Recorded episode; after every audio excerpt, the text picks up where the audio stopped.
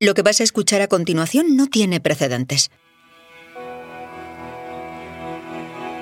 Vamos a contarte la historia de Carlota Despentes, una mujer de 55 años que se operó del corazón en febrero de 2021. Es un proceso que duró seis meses, desde que recibió el diagnóstico hasta que se recuperó por completo. Y nosotros te lo vamos a contar en apenas 15 minutos, para que puedas visualizar el viaje que hace un paciente de principio a fin. Nuestra historia empieza el 10 de febrero.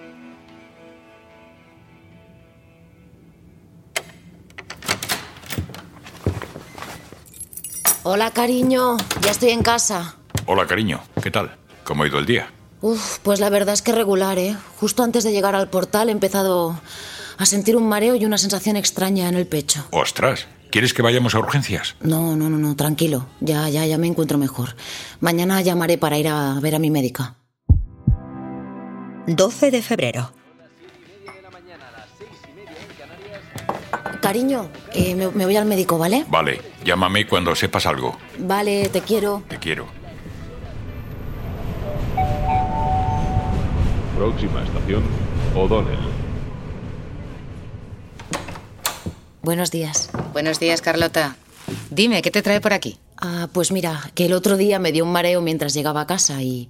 Bueno, fue corto, pero, pero muy intenso. ¿Y sentiste dolor en alguna parte del cuerpo? Mm, más que dolor, sentí un mareo y me tuve que sentar en un banco porque, porque me caía. De acuerdo. Acomódate en la camilla que te voy a auscultar. ¿Vale? Inspira por la nariz. Ujú. Saca el aire por la boca. Muy bien. Pues voy a pedirle a mis compañeras que te hagan un electro para ver si puede tener relación con tu corazón. Hola cariño, ¿qué tal? Hola, mamá. ¿Cómo ha ido la visita? Pues acabo de salir del médico y creen que el mareo que me dio el otro día podría tener algo que ver con mi corazón. Y la doctora me ha derivado a un cardiólogo del Marañón para hacerme más pruebas. 20 de febrero. Próxima parada, Hospital Gregorio Marañón.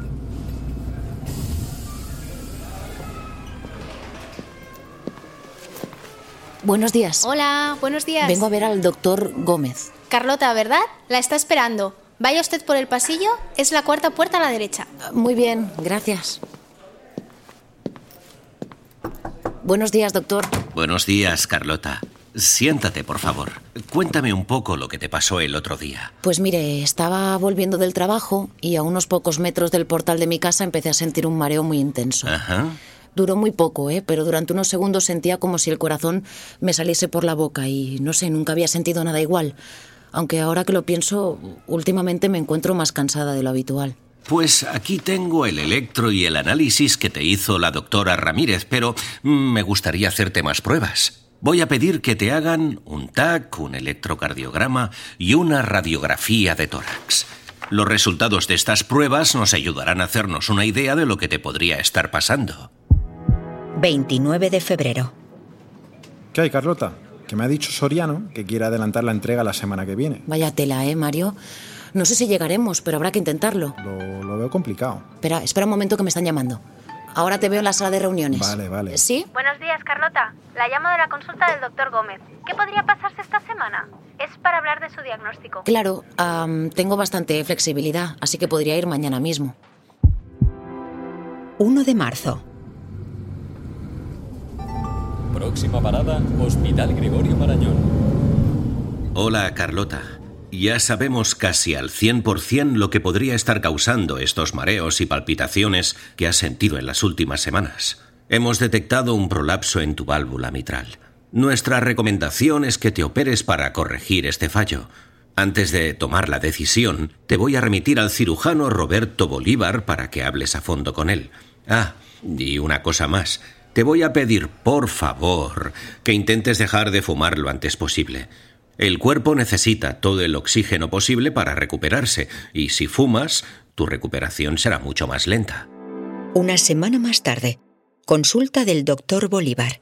En tu caso, la principal causa de este problema es genético, pero el hecho de que seas fumadora contribuye a agravarlo. La principal función de la válvula mitral es regular el flujo de la sangre entre la aurícula izquierda y el ventrículo izquierdo. Es, es como una especie de puerta. Eh, sí, exacto, algo así como una puerta. Cuando la sangre oxigenada entra en la aurícula izquierda, se introduce posteriormente en la aorta para distribuirse por todo el cuerpo. En tu caso, la puerta no se cierra bien, y esto hace que una parte de esa sangre se cuele de nuevo en la aurícula izquierda. Esa despensa se llena y empieza a bloquear la llegada de sangre del pulmón, y esto es lo que causa la fatiga. ¿Y eh, existe un método no invasivo para, para corregirlo?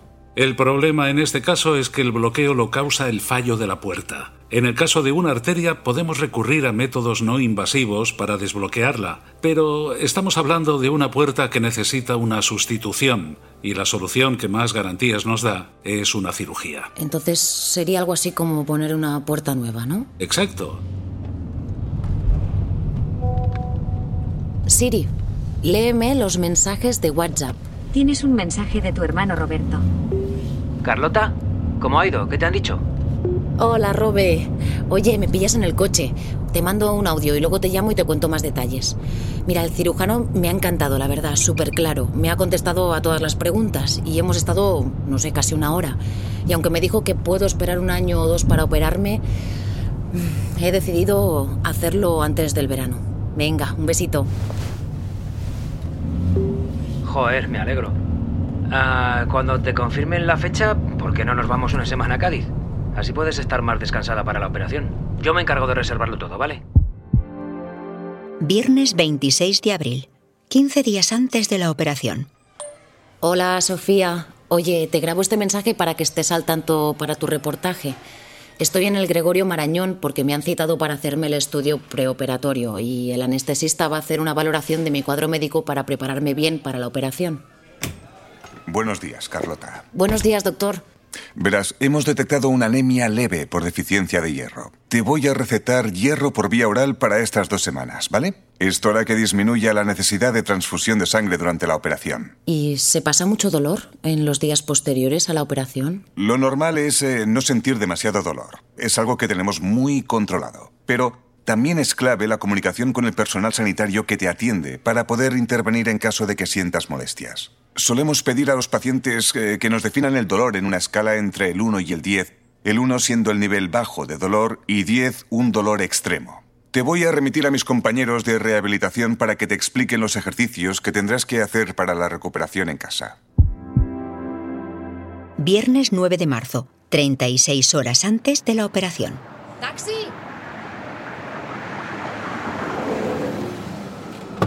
Hola, buenas. Ah, vamos al Marañón. ¿Al hospital? Sí, al hospital. De acuerdo. Vamos allá, al Marañón. Voy a tener que subir por O'Donnell, que por María Cristina hay mucho tráfico. ¿Qué tal? ¿Cómo te encuentras? Uf, pues un, un poco nerviosa, pero, pero bien, pero bien. Sé que estoy en muy buenas manos. Buenos días. Buenos días. Vengo al ingreso para mi cirugía de mañana. Bienvenida. ¿Me das su nombre completo, por favor? Sí, Carlota Despentes García. Mm, ¿Fecha de nacimiento? 12 del 10 de 1965. ¿Edad? 55 años. Muy bien. Si me puedes acompañar, te hemos asignado la habitación 3B. Es la cuarta puerta a la izquierda. En 10 minutos el personal de enfermería pasará para medirte y tomarte las constantes vitales, ¿de acuerdo? Ajá. Y a la una tienes una cita con el anestesista y con el cirujano. Buenas tardes, soy Sandro Orcajo, el anestesista que supervisará tu operación. A continuación comparto contigo los consentimientos informados. Aquí están recogidos todos los riesgos de la operación. Es muy probable que lo hayas cubierto ya con tu médico, pero si tienes cualquier otra duda, estoy aquí para resolverla. Hola, Carlota.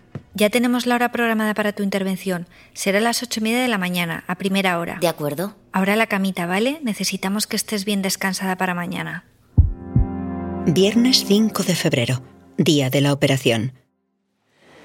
Hola, buenos días, Carlota. ¿Qué tal? ¿Cómo estás? Muy bien. Yo me llamo Laura, soy una de las enfermeras que está en la planta, ¿vale? Vale. Y nada, pues bueno, vengo a comprobar un poquito que esté todo, todo preparado y todo correcto, ¿vale? ¿Qué tal? Buenos días, Carlota. ¿Cómo estás? Muy bien. Bueno, yo soy Sergio, ¿vale? Voy a estar con usted en quirófano. Vale. Así que, ¿preparado? Sí. Pues nos vamos. ¿Ha dormido bien? ¿Ha descansado bien? Nos acostamos en la cama. A continuación, Carlota se despide de su familia. No te preocupes, que va a salir todo bien, ya verás. Venga, nos vemos luego. Te quiero, cariño.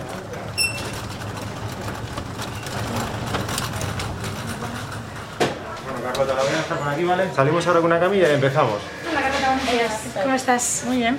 Solo somos las residentes de cirugía y estaremos ahí contigo, ¿vale? ¿Qué tal, Carlota? Yo soy el doctor Algaba, soy residente de anestesia que va a estar contigo en quirófano. perfecto. ¿Vale? Vale. Te han explicado que ahora nos reunimos todos, hacemos unas preguntitas de seguridad y ya pasamos. Muy bien. Carlota ya está en el quirófano.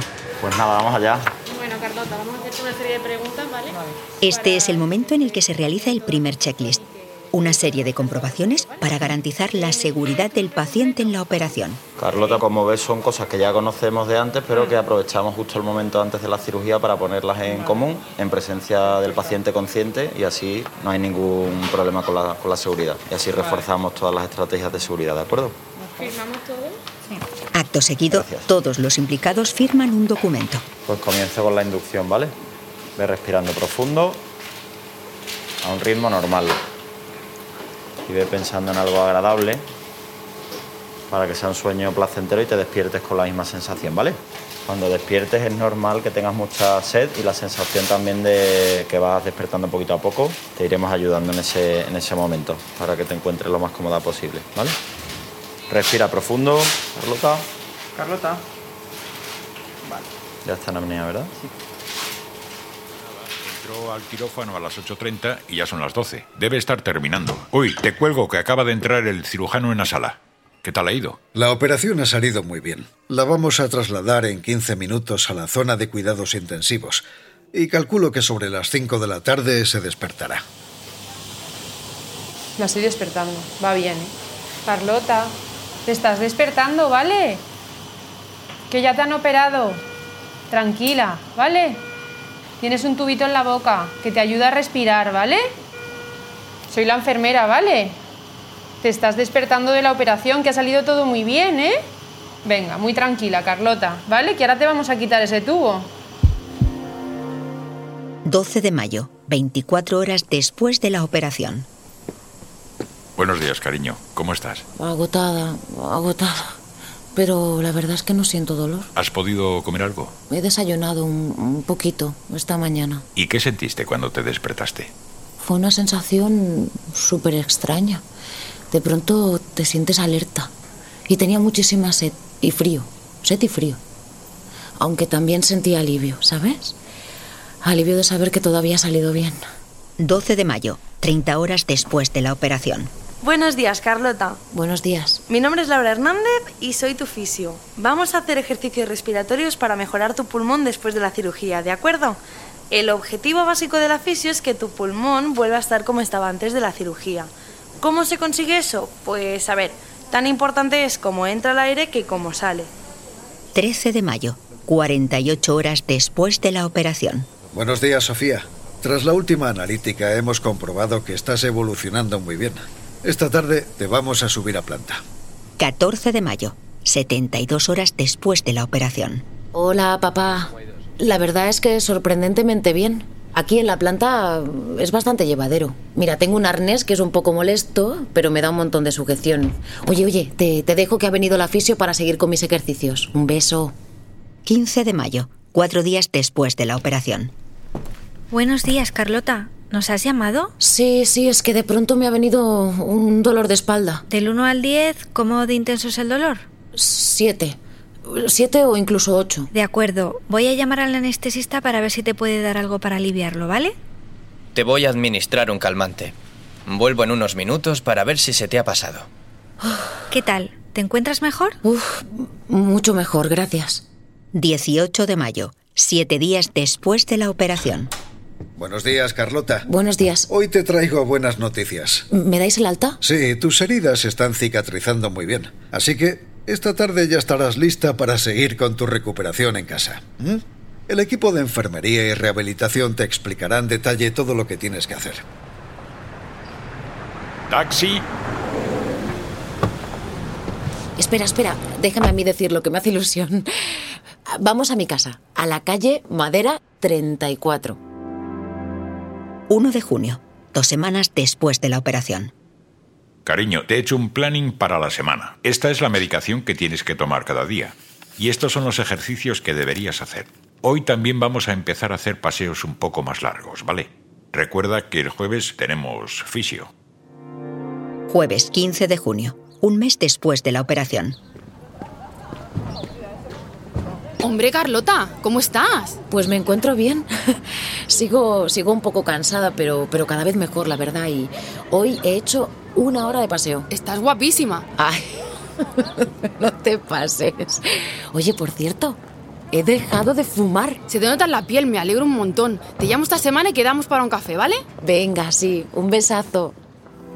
27 de junio, seis semanas después de la operación. Vuelta al trabajo. Ay, sí, qué ganas. Nos vemos esta noche para la cena, ¿vale?